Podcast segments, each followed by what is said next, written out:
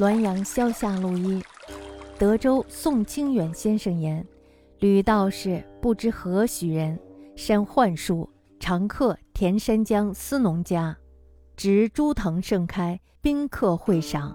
一俗士言辞为笔，喋喋不休，书败人意。一少年性轻脱，艳薄尤甚，赤物多言。二人即攘臂，一老儒何解之？拒不听。亦运行于色，满座为之不乐。道士儿与小童，取纸笔画三幅焚之。三人忽皆起，在院中悬折数四。据德州的一位宋清远先生说，有一位姓吕的道士，不知道什么来历。这个道士呢，他非常的擅长幻术。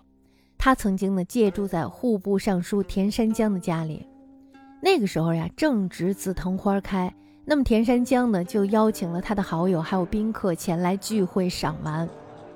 有一个鄙俗的士人言谈猥琐浅陋，并且呢喋喋不休，很扫大家的兴。这时候呢，还有一个年轻人，他的举止呀是非常的轻薄，更是令人讨厌。但是呢，这个年轻人却斥责世人，让他不要多嘴多舌。于是呢，这两人就撸胳膊挽袖子，准备大打出手。这时候，一个老儒生看不下去了，就前来劝阻他们。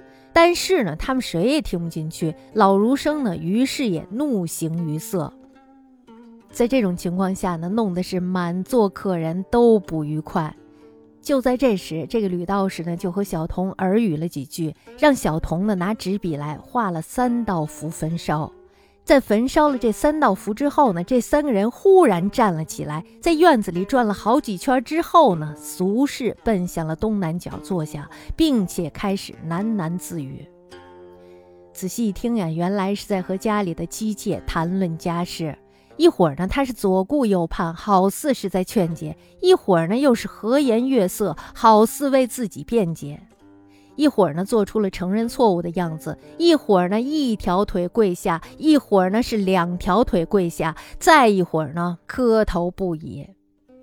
再看那个年轻人，却坐在西南角的花篮上，飞着眼波，看似是在调情，卿卿我我的轻声细语；一会儿嬉笑不已，一会儿谦逊的推辞；一会儿呢，又低声浅唱《浣纱记》。咿咿呀呀的没完没了，他的手呢打着拍子，一脸极尽放荡的丑态。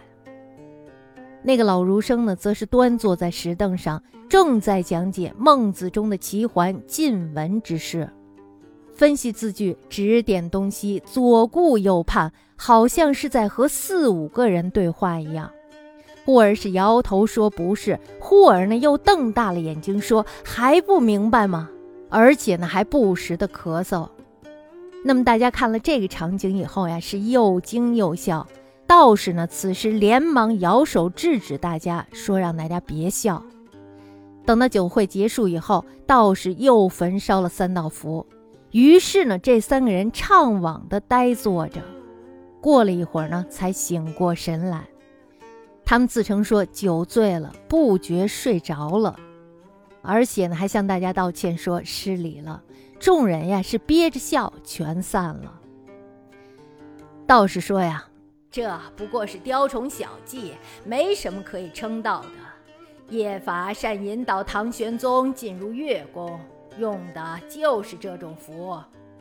当时误认为是真的仙人，而迂腐的儒生们又认为是胡说八道，都是些井底之蛙罢了。”后来呢，这个道士用符摄取了一个过往贵人之妾的魂魄。这个妾呢，苏醒后上车，还记得魂魄经过的路径门户。然后呢，他就告诉了这个贵人。于是呢，贵人迅速派人去搜捕这个道士。但是呢，道士已经逃走了。这就是周礼禁止旁门左道的人的原因吧。那么读完这个故事呢，我就想起了动画片《茅山道士》中的片段。道士呢，当时也是宴请好友，于是呢，他们就上了夜宫。我当时很小嘛，然后看完以后觉得这是仙术呀。可是呢，当我今天读完这个故事以后呢，我就在想，当时的那个情景会不会就是道士的幻术呢？